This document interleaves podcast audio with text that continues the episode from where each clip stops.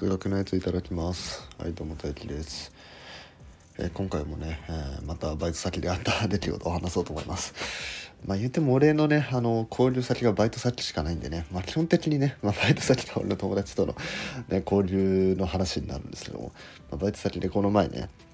あの店長にねあの、まあ、なんか面白い計算方法あるよって言われたんですよ。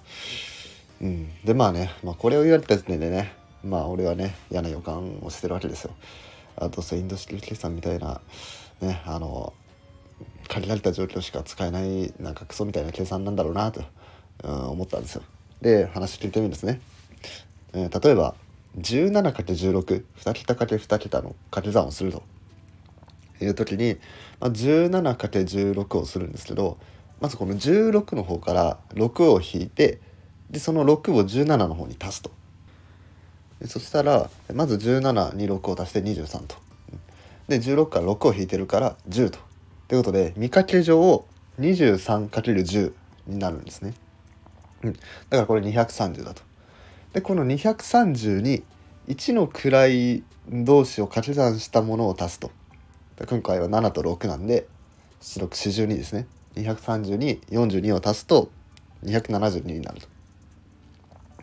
でこれが 17×16 の答えですよっていう計算なんですよ。でまあ実際ね 17×16 電卓で打ってみると、まあ、272に実際になるんですね。っていうのを教えてもらって「はい出ました」と。はい出ましたはいインド式計算的なあの限られた状況でしか使えないやつだと思ったんですよね。うんまあ、その、まあ、どういう限られた状況で使えるのかっていうのは分かんないですけどでもこの計算が明らかに全部で全部の2桁かけ2桁で成り立つわけないじゃないですか。まあ、ちゃんと計算してないですけどでも直感的に分かりませんか、絶対絶対違うでしょって思うわけです。でまあそれねあのバイト中に言われたんで、えー、まあ、ちょっとねあのメモ用紙にねパパッと数式書いてやってみたんですよ。まあ、そしたらね案の定ですねあの10の位が1同士のものの掛け算じゃないと使えないってことが分かったんですね。まあ、つまり 17×16、まあ、これ10何とか ×10 何とかですね。だから 13×13 とか 19×12 とかそういうのでしか使えないと。23×31 みたいなそういう計算じゃできないよと10の位が1の時にしか使えない計算だっていうことが分かったわけですね。でやっぱりその他の2桁かけ2桁ではこの計算方法は使えないで。うん、でまあ確かにねこういうねあの計算方法を見てあ実際その値になるんだでまあ面白いってなるのはまあその数学なんていうの数学苦手とかねっていうそのあ計算なんてできないっていう人からしたらまあ面白いかもしれないんですけどでも意味ないんですよね あのこの限られた状況でしか使えないじゃないですか。まあ、限られた状況でしか使えないから有益じゃないかって言われるとそうじゃないんですけどでもその掛け算ってその選択肢が他にもめちゃくちゃあるじゃないですか。でしかもその他の掛け算をする機会も、まあ、割とあるわけですよ。うん、だその限られた状況以外での計算があんまり出てこないとかだったらその限られた状況での計算っていうのは、まあ、意味があるんですけどでもその10何とかかけ10何とか以外にも計算って掛け算っていっぱいあるじゃないですか。でそっちの登場頻度も結構あるじゃないですか。つまり限られた状況っていうのがその限られすぎてるんですよね。他に選択肢めちゃくちゃあってその中でのちょっとちょっとだけできると、うん、例えば計算の総量として全部100だとしましょう。でその100のうちの例えば10100のうちの10がの計算ができますよとか100のうちの20とか30の計算ができますよとかだったらこれ有益ですよね。だけど100の中の0.1を計算できますよって言われても そそんなん他にいつ使うのと1000分の1しかないじゃないかってなるわけですよ。だからですね本当にねこういうインド式計算とかねあ本当にやめた方がいい。うんもうおとなしく筆算してればいいんですよ。筆算だったらどんな掛け算に対しても使えるんですよ。うん、掛け算を100としたらその100に対して全部筆算で応用できるんですよ。なのにこの0.1だけ計算できるようなインド式計算をいくつも覚えたってしょうがないですよ。うん、いろんなパターンがあるんですけどそのパターンを覚えたとしても0.1が0.2になって0.3になって0.4になってってだけなんですよ。結局限られた状況なんですよ。そんなん計算しても本当に意味ないんで。あのインド式計算とか言ってねえこんなんであの計算できるんだっていうまあ完成するのはいいんですけどは結局意味ないよと。うん、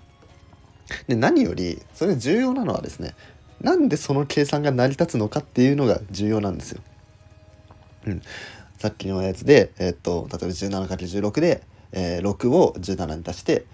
23と。で16から6引いてるから10と。でこれでかけて230とでそれに 6×7 を足して272度なんでこうなるのかっていうのが大事ですよね。他のインド式計算に関しても一緒で例えばこの状況の時にはこういう計算方法が成り立ちますと。はいじゃあなぜですかと。ここですよね。うん、ここが大事。その計算ができる。えー、面白いじゃなくて、えー、じゃあなんでこういう計算ができるんだろうっていうところが重要だと。でこのなんでその計算ができるのかっていうのが分かるとあじゃあなんでこの制限のもとでしか使えないのかっていうのも分かるんですよ。